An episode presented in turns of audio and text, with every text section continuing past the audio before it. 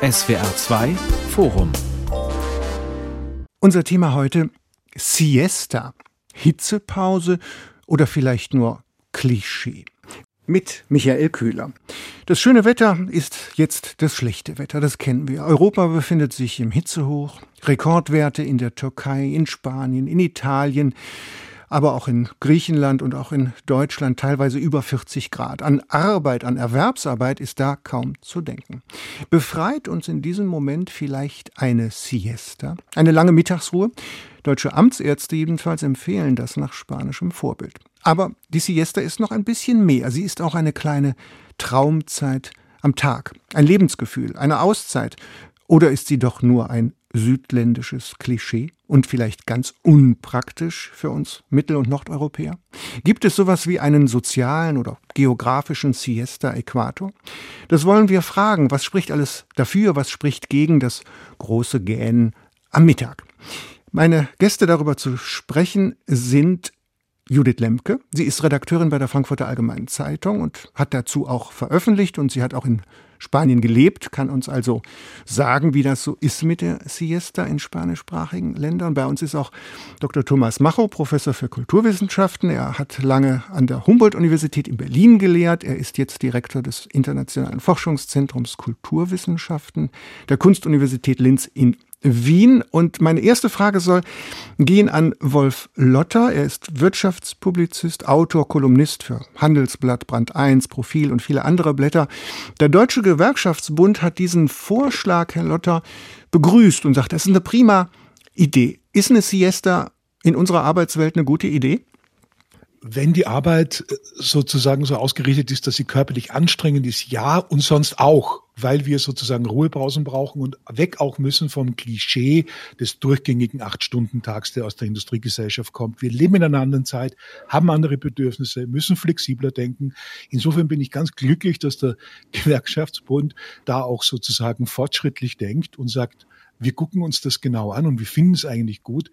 Was für den Menschen gut ist, ist letztlich auch für die Wirtschaft gut. Davon bin ich immer überzeugt.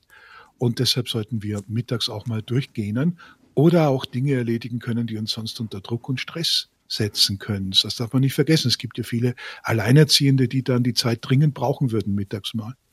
Die Arbeitswelt der Zukunft ist eines der großen Themen, mit denen Sie sich befassen. Sie sagen also, wir sollen flexible Arbeitszeiten einrichten. Frau Lemke, hat er recht? Oder ich mache mal direkt ein Fass auf. Ist Siesta nicht vielleicht sogar auch ein Stück weit frauenfeindlich? Naja, der Herr Lotter jetzt gerade die Alleinerziehenden angesprochen hat. Ich glaube, viele alleinerziehende Mütter wären glücklicher, wenn sie abends früher zu Hause wären, anstatt äh, mittags eine lange Pause zu haben. Ich denke jetzt mal an die äh, Verkäuferin, die, glaube ich, nicht so viel davon hat, wenn sie eine Stunde zur Arbeit pendelt und dann drei Stunden Mittagspause hat. Und ich kenne es, wie gesagt, aus Spanien.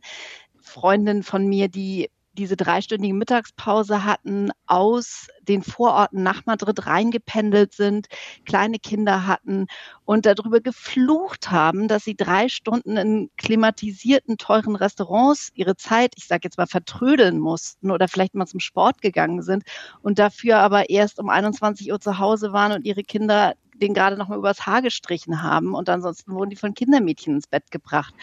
Und ich sehe da für Familien einen großen Nachteil. Ähm, wer das einrichten kann, wer keine Familie hat, bei flexiblen Arbeitszeiten, Flexibilität ist großartig, aber bitte keine verordnete Mittagspause. Thomas Macho, wir haben jetzt schon zwei widersprüchliche Meinungen gehört. Auf dem Höhepunkt der Hitzewelle empfahl Johannes Niesen, das ist der Vorsitzende des Bundesverbands der Ärztinnen und Ärzte des öffentlichen Gesundheitsdienstes, ein kluger Mann, der sagt, wir sollten bei Hitze den Arbeitsweisen der südlichen Länder uns daran orientieren. Früh aufstehen, morgens produktiv arbeiten, Mittagssiesta machen. Das ist ein Konzept, das wir übernehmen sollten. Sollen wir? Ja, ich denke, wir können das übernehmen und ich sehe auch nicht so große Widersprüche zwischen dem, was Wolf Lotter und jetzt Judith Lemke gesagt haben, denn die Flexibilisierung von Arbeitszeit, diese Verallgemeinerung auch von etwas, was wir etwa unter dem Titel der Gleitzeit ja schon lange kennen, die kann ja natürlich auch Fälle berücksichtigen, wie sie Frau Lemke eben erwähnt und zitiert hat. Man muss eben gucken, unter welchen Umständen und wie man arbeiten kann und ich darf nur daran erinnern, dass wir eben auch zum Beispiel in Fragen des Homeoffice, auch durch die Zwänge der Pandemie, die wir mehr oder weniger gerade erst überstanden haben, viele Vorteile und Nachteile erlebt haben. Damit flexibel umgehen zu können, ist auf jeden Fall ein Gewinn. Herr Lotter, gibt es ein Anrecht auf Sofa mittags? Also Anrecht ist immer so schwierig. Wir haben schon jetzt sozusagen den Ansatz einer Entweder-oder-Diskussion, was ich für falsch halte. Ich glaube auch, dass es um Flexibilisierung geht. Es geht auch darum, dass wir uns anpassen können an unterschiedliche Gegebenen, klimatisch, organisatorisch, aber vor allen Dingen auch, was sind die Ansprüche der Leute? ja, die, die da gefragt werden. Also wir können immer nicht nur in Ja oder Nein oder Schwarz oder Weiß diskutieren, sondern ich bin auch dafür, dass die Frauen sozusagen früher nach Hause kommen können. Aber das hängt natürlich an der Arbeitsorganisation. Das hängt natürlich an der restlichen Welt. Und wenn die nicht flexibel ist, dann haben wir diese Arbeitsdebatten und die ist nicht flexibel. In ganz Europa nicht und in Deutschland ganz besonders nicht. Und deshalb brauchen wir den Schwung dieser Pandemie und der Diskussionen, dass wir jetzt anfangen, vernünftige, wirklich tragfähige, flexible Arbeitszeitdiskussionen zu führen und das auch umzusetzen, damit wir da nicht sozusagen wieder den Fehler begehen, dass wir zurückgehen zu einem vermeintlichen Normal, das dann für alle zutrifft. Für alle, das ist eigentlich immer schlecht, ja? Es spricht ja doch einiges dafür. Was würden Sie sagen, in die Runde gefragt, was dafür spricht? Kennen wir ja alle. Wenn man mittags die Mahlzeit zu groß geworden ist, dann fällt man in so ein Verdauungskoma. Ne? Da kann man sich kaum wehren. Eine leichte Mahlzeit ist gut. Ein kleiner Power-Napping, wie das so heißt, ist auch förderlich. Man weiß, dass das bessere Stimmung erzeugt. Man ist leistungsfähiger. Frau Lemke, so eine Siesta kann doch sehr effektiv sein, oder nicht? Auf jeden Fall im richtigen Umfeld. Also jetzt, ich bin im Moment gerade im Urlaub, da genieße ich es sehr, mich mittags mal hinzulegen und mich ein bisschen auszuruhen. Nur, ich habe jetzt gerade eine Studie gelesen, 71 Prozent der Deutschen arbeiten meistens im Büro und da ist es doch, wenn man nicht im Homeoffice ist, eher schwierig, sich hinzulegen. Ähm, wir in der Redaktion, wir haben zum Beispiel vor ein paar Jahren einen Ruheraum eingerichtet bekommen und der ist immer leer. Also da legt sich keiner hin. Es gäbe die Möglichkeit, es ist äh, auch Gleitzeit, bei den Redakteuren ist ja sowieso Vertrauensarbeitszeit. Da könnte man sich ohne Probleme mal ein halbes Stündchen hinlegen. Es macht nur keiner. Und dann frage ich mich, auch ein bisschen ein Stück weit, was diese Diskussion soll, wo doch die allermeisten Leute im Büro arbeiten und es anscheinend nicht nutzen oder ja. Ein gutes Beispiel. Sie haben doch, erklären Sie uns auf, irgendwie um 14 Uhr Redaktionsschluss oder 14.30 Uhr und dann wird Blatt nee, gemacht. Ganz so, ganz so früh ist es zum Glück noch nicht. Ähm, es rückt zwar immer weiter nach vorne. Ja, wir haben um mittlerweile um 16 Uhr Redaktionsschluss für die erste Ausgabe. Da ist es allerdings dann wirklich schwierig, davor noch einen ähm, Mittagsschlaf zu halten. Da drängt die Zeit. Wir haben ja auch Wochenprodukte wie die Sonntagszeitung oder online ist ja sowieso 24 Stunden durch. Da kann man durchaus mal sich eine Stunde nehmen und die dann irgendwo hinten dranhängen. Das macht keiner. Im Homeoffice geht es ja sowieso. Von Seiten der Arbeitsmedizin kommen wir nicht drum herum, Überlegungen in Richtung Siesta zu machen. Das sagt Christine Marti und die ist Arbeitsmedizinerin in Luzern. Das ist also nicht nur eine Idee von rheinischen Amtsärzten, sondern das ist schon eine verbreitete Idee. Herr Macho, was, was spricht dafür? Ähm, Leistungserholung, eine Auszeit, ein Stück selbstverfügte Zeit, sich der fremdverfügten Leistungsdiktat zu entziehen? Beschreiben Sie es mal. Ja, natürlich sind das Kriterien, die hier eine Rolle spielen, sich äh, Diktaten oder dem Zwang, jetzt unbedingt äh, produktiv sein zu müssen, während die Temperaturen draußen immer weiter steigen. Ein weiterer Gesichtspunkt ist sicher auch, dass wir noch nicht wissen, was alles auf uns zukommt. Ähm, in diesem Sommer haben wir so viel äh, Erfahrungen schon wieder sammeln müssen mit Höchsttemperaturen, mit, mit Bränden in, gerade in den beliebten Urlaubsregionen in Griechenland etwa, aber auch zwischenzeitlich in Spanien und Italien. Von daher gesehen werden wir uns darauf einstellen müssen, darauf flexibel reagieren zu müssen. Und das ist mein Plädoyer bei, bei allem Verständnis für das, was äh, Judith Lemke sagt. Klar gibt es immer wieder Situationen, wo man auch bei uns in, in den Büros ist es zwar nicht klimatisiert, aber es gibt zu wenige Sofas, auf denen man dann eine halbe Stunde Powernapping machen könnte. Aber das lässt sich ja ändern. Das sind ja Sachen, die, wenn dann ein Ding herumsteht und niemand sich darauf hinlegt, weil es noch zum Standard gehört, den Eindruck des dauerhaft Beschäftigten zu erwecken, gut, dann wird nicht viel passieren. Wenn es dann mal, äh, denn wir müssen ja leider davon ausgehen, dass die Erfahrungen, die wir jeden Sommer im Moment machen, dass die in den nächsten zehn Jahren nicht besser, sondern wahrscheinlich schlimmer und noch anstrengender werden. Und natürlich ist das arbeitsmedizinisch höchst sinnvoll, dann Pausen zu machen Kurzschlafphasen einzulegen und so weiter. Und dafür wird es dann auch die Einrichtungen geben müssen. Und das halte ich eigentlich noch für das geringste Problem. Für wen gilt das? Ist Siesta ein Privileg für jene, die sich das erlauben können, Frau Lemke? Ich sage jetzt mal, wenn ich mich mittags hinlege und meine drei schulpflichtigen Kinder aus der Schule kommen und ich sage, äh, Entschuldigung, Papa ist gerade außer Dienst, Mittagessen fällt aus, gucken die ziemlich sauer aus der Wäsche, wenn sie das Radio mittags anmachen und da heißt, tut uns leid, die machen Siesta oder die Feuerwehr. Geht nicht. Ich will das Thema nicht veralbern, aber könnte das sein, dass das auch ein neues Privileg ist? Ich glaube, da steht tatsächlich in einem gewissen Widerspruch, dass diese Diskussion geführt wird von Leuten, die sich darüber Gedanken machen, sich eine Auszeit zu nehmen und auch, ähm, dass es ein, ja, ein gewisser ziviler Ungehorsam gegen die das Arbeitsdiktat ist. Wer es wirklich braucht, das sind ja Leute, die draußen arbeiten, die nicht in klimatisierten Büros sitzen. Also Leute im Straßenbau oder Landschaftsgärtner. Das sind Leute, die wirklich eine, eine Siesta brauchen. Aber geführt wird diese Diskussion von uns, die sich ja eigentlich dann auch, auch mal rausnehmen können, eine Siesta zu machen. Ja, es ist ein, ich glaube, es ist ein Privileg heutzutage. In Spanien ist es als Gesetz zurückgekehrt. Ist mein Kenntnisstand richtig?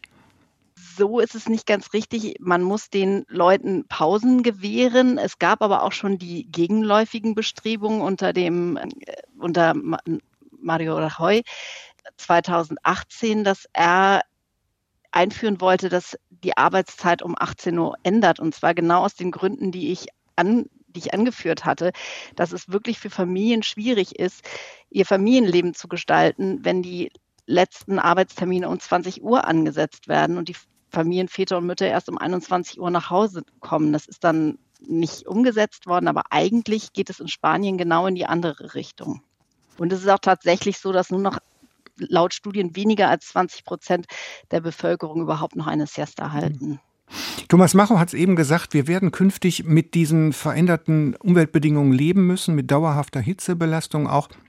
Andreas Mazarakis, das ist der Leiter des Zentrums für Medizin und Meteorologische Forschung des Deutschen Wetterdienstes, empfiehlt, Aktivitäten zu reduzieren, sich der Sonne nicht so auszusetzen, sich anders zu verhalten. Und dann fällt ein sehr einfacher Satz, da muss eine Kulturänderung stattfinden. Herr Macho, muss?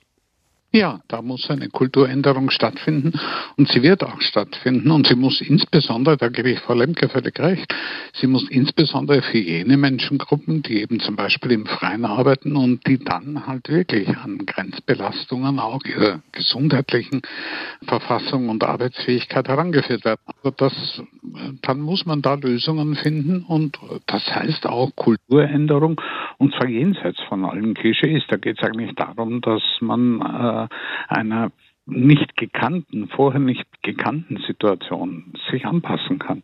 Wenn ich mich erinnere, ich bin jetzt etwas über 70 Jahre alt, äh, ich habe Temperaturen, wie sie in diesem Sommer etwa in Wien dann plötzlich jeden Tag aufgetreten sind, in meiner Kindheit nicht in Erinnerung. Und was macht das mit Ihnen? Also ich bin geständig, ich bin ein langer Mensch von 1,90 Meter und ziemlich schmal gewachsen. Mir haut das richtig den Kreislauf aus den Schuhen. Ja. Also neulich sonntags, mittags war ich nicht zu gebrauchen. Das ist wirklich, das verändert einen, ne? Natürlich und äh, mir geht's genauso. Also die Kreislaufprobleme werden dann stärker. Man äh, geht dann äh, nach Hause und merkt auf einmal, dass man die ganze Zeit schwindlig ist und das ist halt bei Temperaturen, die sich den 40 Grad nähern oder sie dann überschreiten, der Normalfall. Das sagen ja auch Ärzte und äh, empfehlen von daher dringend Lösungen dafür zu finden. Und natürlich, deshalb würde ich gern nochmal unterstreichen, was Sie gesagt haben, Frau Lemke, nämlich, ähm, dass man besonders an jene Berufsgruppen denken muss, die eben äh, im Freien arbeiten. Da wird das einfach dramatisch. Herr Lotter, was erwidern Sie dem Bundesverband der Familienunternehmen, die sagen, das hat uns gerade noch gefehlt, wir wissen am besten, wie wir unsere Arbeitszeiten organisieren?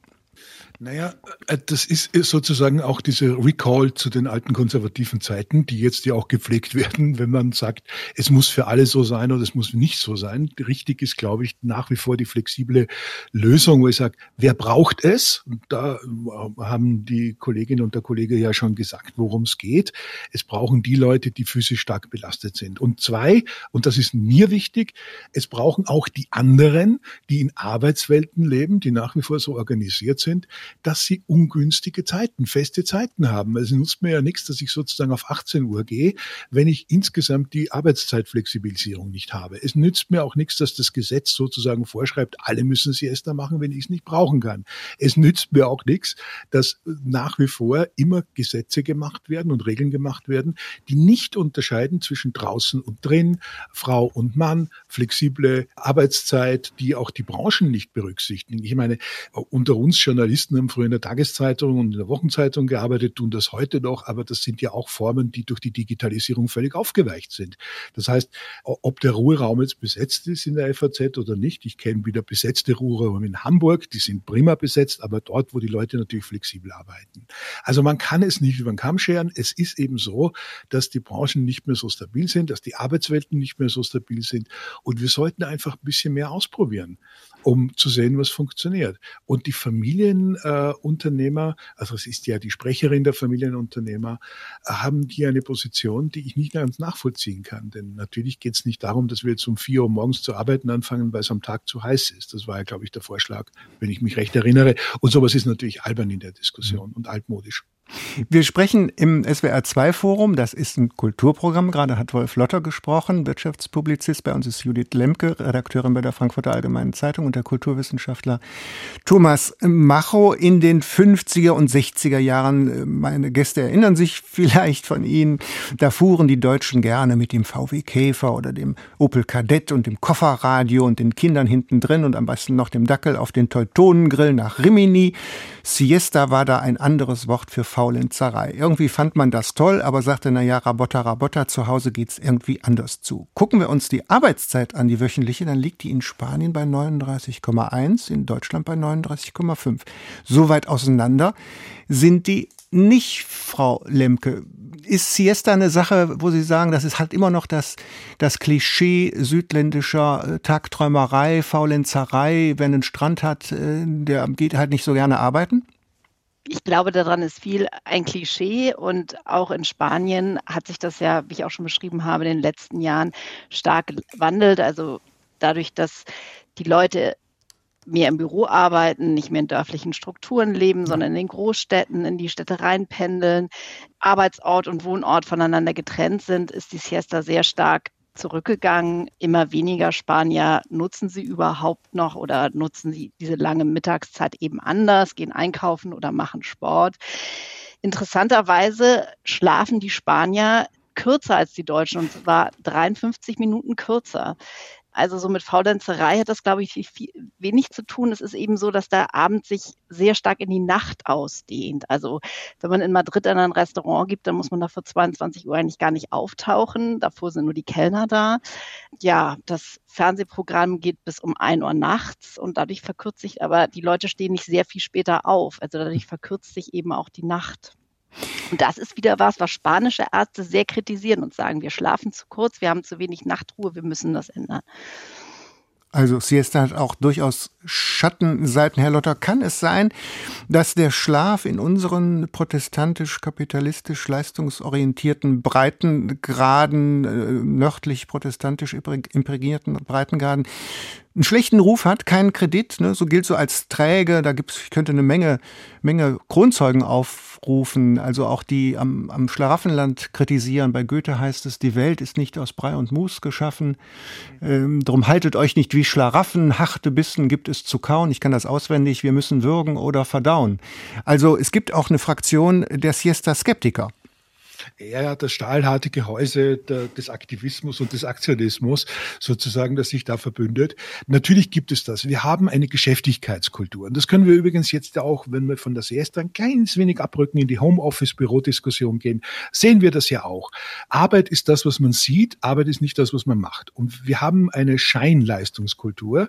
Tatsächlich wird es darum gehen, was am Ende dabei rauskommt, was tatsächlich gemacht wird und nicht um die Zeitaufzeichnung. Also es wird immer noch zu viel abgesessen. Meetings sind wichtig, um zu zeigen, dass man dabei ist. Jetzt wissen die meisten, dass äh, Meetings nicht so wahnsinnig produktiv sind. Ich habe vor kurzem ein, ein Video gesehen mit Jeff Bezos, dem Chef von Amazon. Dem kann man ja viel unterstellen, aber nicht, dass er nicht erfolgreich ist. Und der macht Folgendes. Der lässt nicht mehr diese Meetings einfach so laufen wie früher mit PowerPoint-Präsentationen und kurzen Statements, weil die Leute, hat er gelernt, es ohnehin nicht lesen würden, sondern einfach nur vor sich hin plaudern, sondern es gibt ein Handout mit fünfminütig oder, oder fünfseitig oder sechsseitigen Memos und das müssen alle still lesen. Und nach dem Stilllesen geht man in die Diskussion. Das heißt, erst mal verstehen und dann reden. Und die Arbeitskultur bei uns ist aktiv, aktionistisch geworden. Sie ist aktionistisch geworden im Sinne von, wer zeigt, dass er fleißig ist, ja, der ist gut, das ist schon Fleiß und das ist Ergebnis. Und das können wir uns eigentlich nicht leisten. Und äh, deshalb, glaube ich, gehört auch diese Siesta-Diskussion zu diesen, ja, im Großen und Ganzen Scheindiskussionen, die eigentlich überlagern, was wir wirklich leisten müssen und wo wir uns mhm. wirklich anstrengen müssen, nämlich geistig und nicht nach außen hin für andere ein Lob der Stillarbeit. Ähm, Thomas Macho, die Frau Lemke hat gerade einen Punkt ähm, erwähnt, der, glaube ich, noch mal eine Minute der Beachtung bedarf. Sie hat von der Verstädterung gesprochen. Man könnte auch umgekehrt sagen, wir leben in Zeiten der, der Landflucht, der Verstädterung, der Urbanisierung äh, aller Lebensverhältnisse, vielleicht auch der Entfamilialisierung. Ich war als Kind in den 60er Jahren, kam mein Vater mittags noch zum Mittagessen nach Hause. Das ist natürlich lange, lange, lange vorbei. Sowas geht gar nicht mehr die Belichtung unserer Städte hat uns doppelt erleuchtet. Die Industrialisierung erlaubt es durchzuarbeiten. Sind das alles so Dinge, die, die unseren vielleicht alten Rhythmen im Wege stehen? Ja, natürlich stehen die den alten Rhythmen im Weg und äh, ich darf nur vielleicht dann im Anschluss an das, was eben auch Herr Lotter und vorhin Frau Lemke gesagt haben, noch daran erinnern, dass äh, der äh, US-amerikanische Wissenschaftler Jonathan Crary vor einigen Jahren ein Buch, das damals auch viel Beachtung gefunden hat, mit dem Titel 24-7 herausgebracht hat, wo es eben um, um ganz bestimmte Ideologien des äh, Spätkapitalismus oder des neoliberalen Kapitalismus ging, die eben am besten besten fanden, wenn man so viel wie möglich und so intensiv wie möglich und so viel Zeit wie möglich in die Arbeit investieren kann. Darin äußert sich auch eine Missachtung der Ruhe und eine Missachtung des Schlafs und das eben nicht nur bei Menschen, die äh, kreativ sein müssen und denen vielleicht der neue Einfall nach der halben Stunde Pause eher kommt, als wenn sie verzweifelt versuchen, am Computer oder sonst wo den Durchbruch zu erzielen. Von daher denke ich, ähm, dass wir immer noch ein bisschen gegen eine quasi kalvinistische Arbeitskultur ankämpfen müssen, die äh, unseren Verhältnissen nicht mehr gerecht wird. Und vielleicht nur äh, ganz kurz, ich, äh, meine Kinder sind inzwischen groß, aber ich habe äh, Gott sei Dank auch eine ganze Reihe von Enkeln. Und äh, da ist es in der Tat so, dass schon, äh, weil die, die Kita-Plätze, die ohnehin rar sind, aber noch rarer sind die Kita-Betreuerinnen, die sind alle heilfroh, wenn die Kinder daran gewöhnt sind, einen Mittagsschlaf zu halten. Da, da haben die Eltern sowieso das Thema, dass die Kinder erst dann um, um vier oder sowas abgeholt werden. Und äh, in der Kita sind sie sehr glücklich, wenn sie die Kinder dazu überreden können, die kleineren vor allem, eben einen ordentlichen Mittagsschlaf zu halten und das nicht von vornherein mit Spielen und, und Aktivitäten füllen müssen. Thomas Macho, Sie beschäftigen sich viel auch mit solchen Synchronisierungsfragen und Kulturen. Ich verrate kein Geheimnis, dass wir beide Anfang der 80er Jahre einem merkwürdigen Verein angehört haben, der nannte sich Verein zur Verzögerung der Zeit. Der wurde in Klagenfurt gegründet, vielleicht dem langsamsten Ort in Europa, hatte aber einen ganz furchtbar einfachen Sinn. Ein, sehr kluger Philosoph und, und Psychiater hat das gemacht, hat gesagt, eins der Grundprobleme in unserer Gesellschaft sind solche Fragen von Synchronisierung. In Betrieb, in Gewerkschaft, in Kirche, in Familie, in Sexualität, überall. Wer hat welches Tempo und wie kriegt man das unter einen Hut, ne? Genau, ganz genau. Das war mein langjähriger Chef und Freund Peter Heindl, der das damals gegründet hat, diesen Verein. Und wir haben dann auch immer wieder Symposien und, und kleinere Kongresse zu dieser Frage veranstaltet. Äh, popularisiert hat es dann letzten Endes äh, Hartmut Rosa mit, mit, mit diesen Ideen von Entschleunigung. Ähm, andere Lebensformen zu äh, popularisieren und zu bewerben, die diesem, diesem immer drastischeren und ungesünderen Zeitregiment äh, ein Stück äh, Resilienz, ein Stück Widerstand entgegensetzen. Äh, man kann äh, darüber diskutieren, ob das erfolgreich war. Wir sehen im Moment jedenfalls äh, einerseits durch die Erfahrungen der Pandemie und andererseits durch die Erfahrungen des tatsächlich immer, immer schneller verlaufenden Klimawandels, wie dringend solche kulturellen Anpassungen Anpassungen äh, geleistet werden müssen. Jetzt darf man natürlich nicht den Fehler machen, von einem Extrem ins andere zu fallen. Wenn ich jetzt anfange, immer langsamer zu sprechen, dann werden sie zu Recht ungeduldig. Das heißt, das Heil liegt nicht einfach in der Umkehrung von Janze, sondern das unter den Hut zu kriegen, Frau Lemke. Ne? Also passt Siesta in die deutsche Schul- und Familienwelt, also in die Arbeitswelt, sagt Herr Lotter, würde sie passen, wenn wir da ein bisschen flexibler wären als eine Art Widerspruch zur Stechuhr. Aber in die Schul- und Familienwelt, ich sehe das noch nicht so richtig. Sie? Ich sehe es auch nicht. Und ähm, da sind einmal zwei Punkte. Auf der einen Seite ist es in Deutschland ja im Gegensatz zu anderen Ländern noch nicht sehr weit vorangeschritten mit der Ganztagsschule. Also die Kinder stehen dann spätestens ab der fünften Klasse um Viertel nach eins unbetreut zu Hause. Wenn man Glück hat, gibt es noch eine Schulkantine, aber auch wirklich nur, wenn man Glück hat.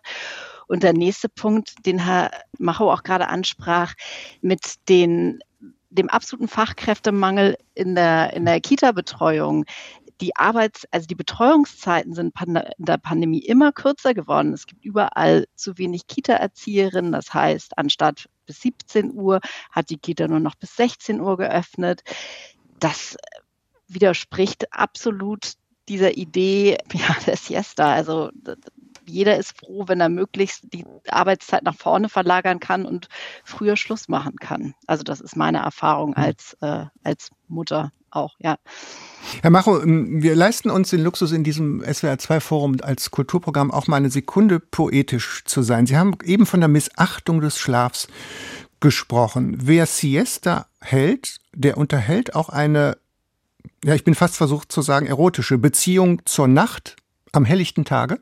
Ja, äh, es gibt eine Beziehung zum Schlaf, die man auch am helllichten Tage pflegen kann, auch wenn es genug äh, Filme natürlich gibt, die immer die Insomnie in den weißen Nächten beklagen, äh, muss man daran erinnern, dass das sehr gut möglich ist. Und es geht ja auch nicht darum, dass man jetzt in der Siesta den Tiefschlaf pflegt. Äh, ich finde ja am äh, angenehmsten und kreativsten, wenn man die Möglichkeit hat und wie gesagt auch für kürzere Zeiteinheiten einfach ein bisschen runterzuschalten und vielleicht auch in so einem Zwischenraum zwischen Wachen und Träumern sich aufzuhalten. Das finde ich, äh, finde ich großartig. Und äh, natürlich äh, muss man auch ein bisschen daran arbeiten, das, was im Schlaf passiert, äh, ein, ein bisschen zu rehabilitieren.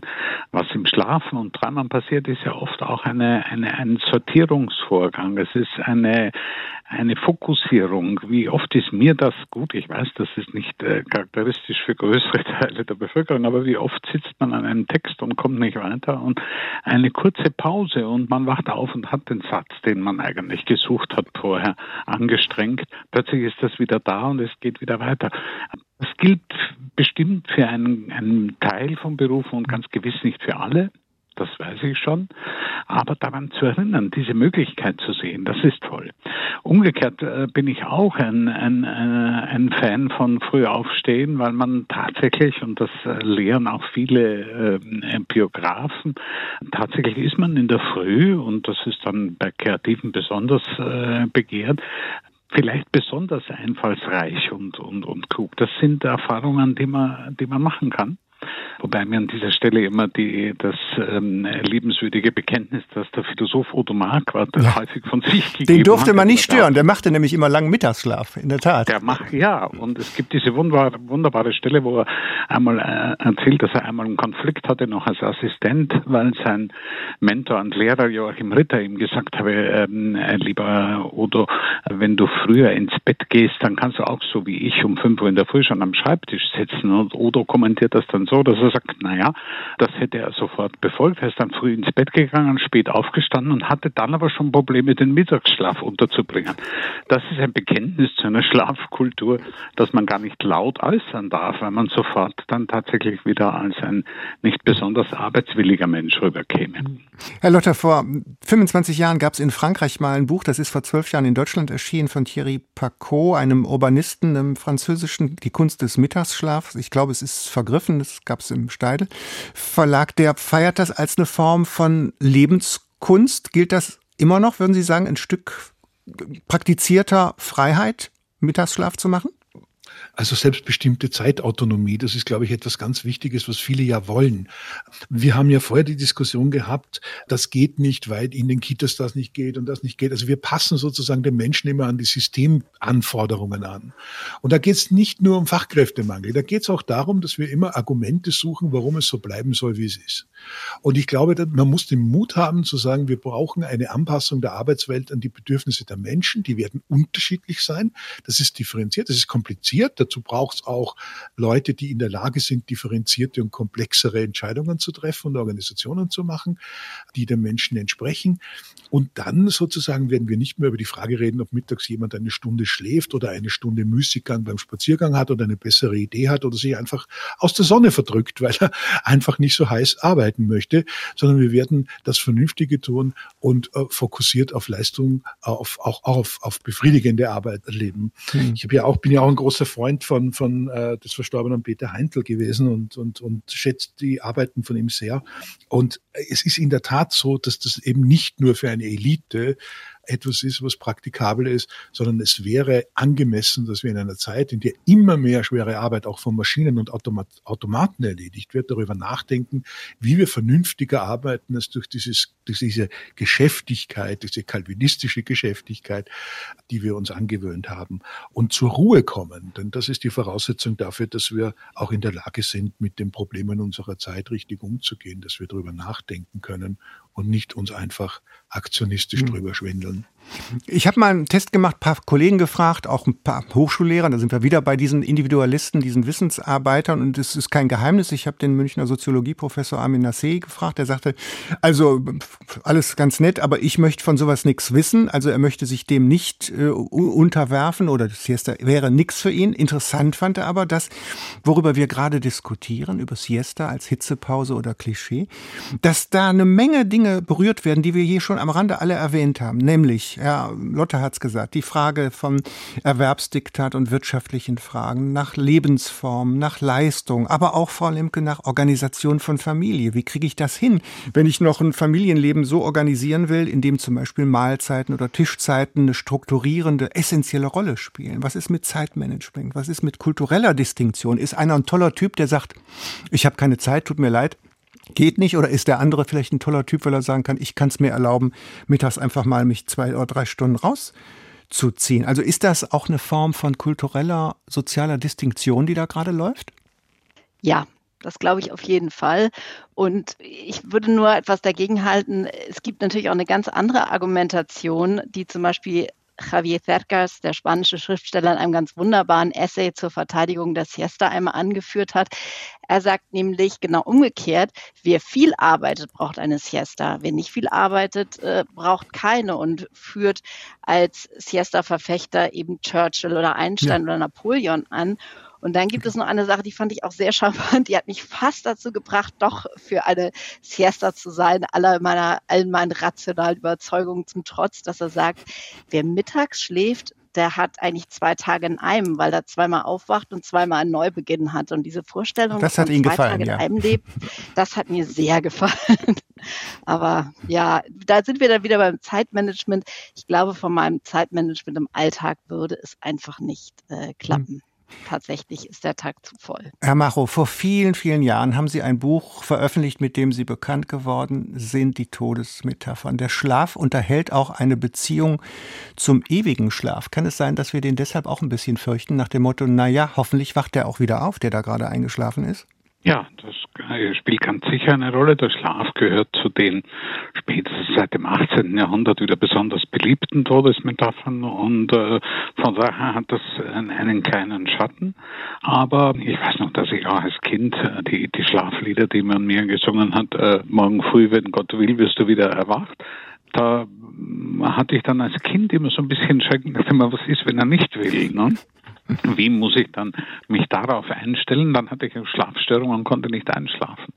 Das ist nämlich auch noch eine andere Seite. Also wir haben zum Schlaf auch deshalb eine oft gestörte Beziehung, weil wir halt äh, Schlafstörungen noch und nöcher im, im Laufe eines langen Lebens akkumulieren und äh, damit den, den guten Umgang schwer finden können. Äh, deshalb äh, finde ich vollkommen richtig, dass man immer wieder die, diesen Aspekt in Erinnerung ruft, den jetzt in unserem Gespräch Herr Lotter meistens ähm, artikuliert hat, nämlich es geht um Flexibilität, es geht nicht um neuen Zwang, es geht jetzt nicht darum, dass ein Gesetz sagt, du musst drei Stunden Pause machen, wenn das überhaupt nicht in dein Leben passt, sondern es geht darum, dass Möglichkeiten geschaffen werden. Und das ist zum Teil so einfach, wenn ich dran denke, wie viel Büroraum in den Großstädten im Moment immer noch leer steht na, dann kann man doch einfach auch Pausenräume schaffen, die mal ein bisschen angemessener sind und vielleicht gar nicht nur unbedingt zum Schlafen, sondern auch mal, um in Ruhe sich mit einem Kollegen unterhalten zu können. Da geht es eben dann auch nicht darum, langsamer zu sprechen, wie Sie, Herr Köhler, so schön vorhin demonstriert haben, sondern es, äh, es geht darum, dass man auch manchmal Zeit zum Nachdenken braucht, bevor man das nächste sagt.